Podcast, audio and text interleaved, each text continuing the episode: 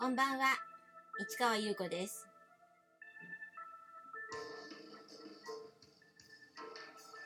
8月10日火曜日、詩人はささやく210回目をお送りいたします。今日はね、仕事先でまた例の有線ですね、音楽。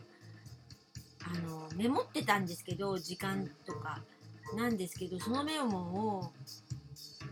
置いてきちゃったのか落としてきちゃったのかなくなっちゃっててで必死になってね思い出しながらね探ってたんですけどね。結構それにすっごく時間費やしちゃいましたっていうねちょっと間抜けな感じでした。でまあなんとなくこの曲かななんて思いながら1曲だけねちょっとヒットするものがあったんですけどまあちょっとまた探してそれで合ってるかどうか見たいと思います。かなりアナログなことやってますよね。私のあの今引っかかってる音楽をあの集めているという。最新のあの曲らしいので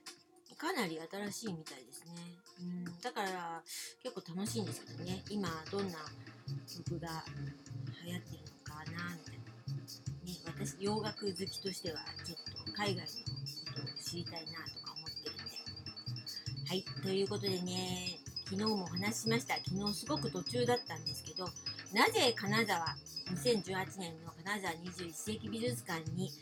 不念仏という作品を展示したんですけどあのお話が最初あった時にパリもあったから金沢もうなんて無理かなって思ったんですけどやはり金沢21世紀美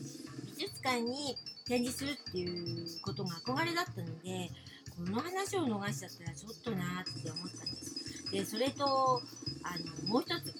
その、えー昨日話しましたね。途中まで。2015年の秋だったと思うんですけど母親とあの金沢へ旅をしたんですね。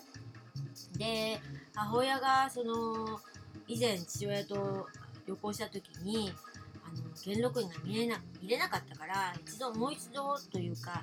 ちゃんと見たいんだってことででそれで一緒にいたんです。で私は金沢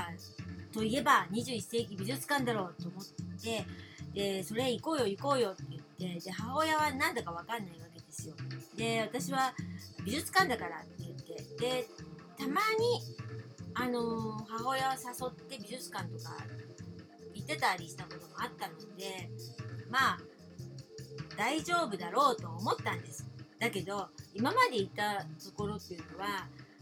うん例えば、まあ、日本画の展示であるとかあとそうですね例えばトーベ・ヤンソンとかのムーミンのね。作者の人のその作品の展示原画とかあの人ねあの絵画作品もあったのでそういうのを見たりとかねそういうのはあったんですけど現代アートはなかったわけですよ。で私もうっかりしてたなって思ったんですけどもうこう入るまでにいろいろ荷物預けたりしなくちゃなんなくてすごく大変だったんですね。であの慌ててたので私は私ちょっと目が近眼なんであのメガネをあの美術館の時はかけるんですけどそれをバッグの中に入れたまま渡しちゃってそれもあ渡しちゃったって思った瞬間にもうしょうがないやと思って、まあ、母親と一緒に見たんですけど母親が「何これ?」みたいな急に怒りみたいな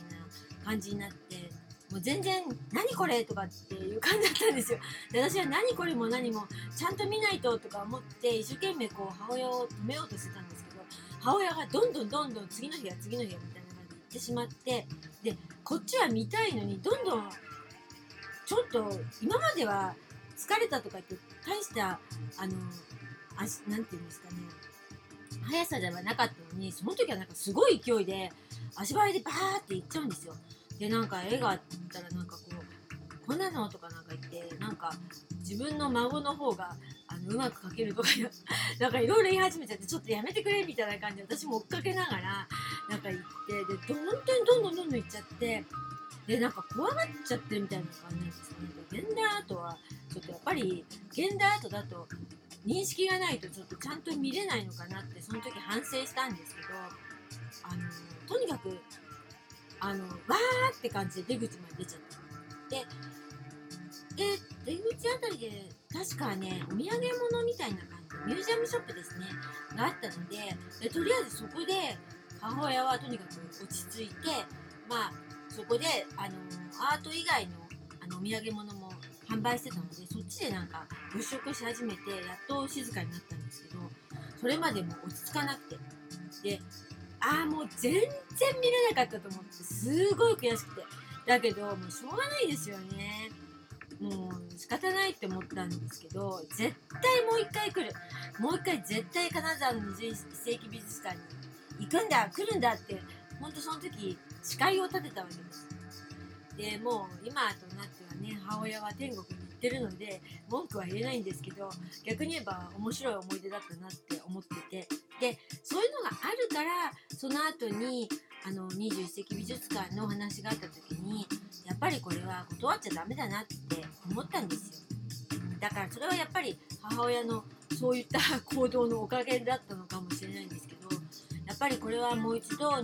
金沢21世紀美術館を自分でちゃんと見なくちゃいけないんだなって思ったんです。それに憧れの場所でしょ？21世紀美術館に行くしかないじゃないですか。ということで私はなんと初日と楽日2回に分けて、えー東京から金沢へ行ったわけです。そこで何が起こったかというところでこの話の続きはまた明日ね。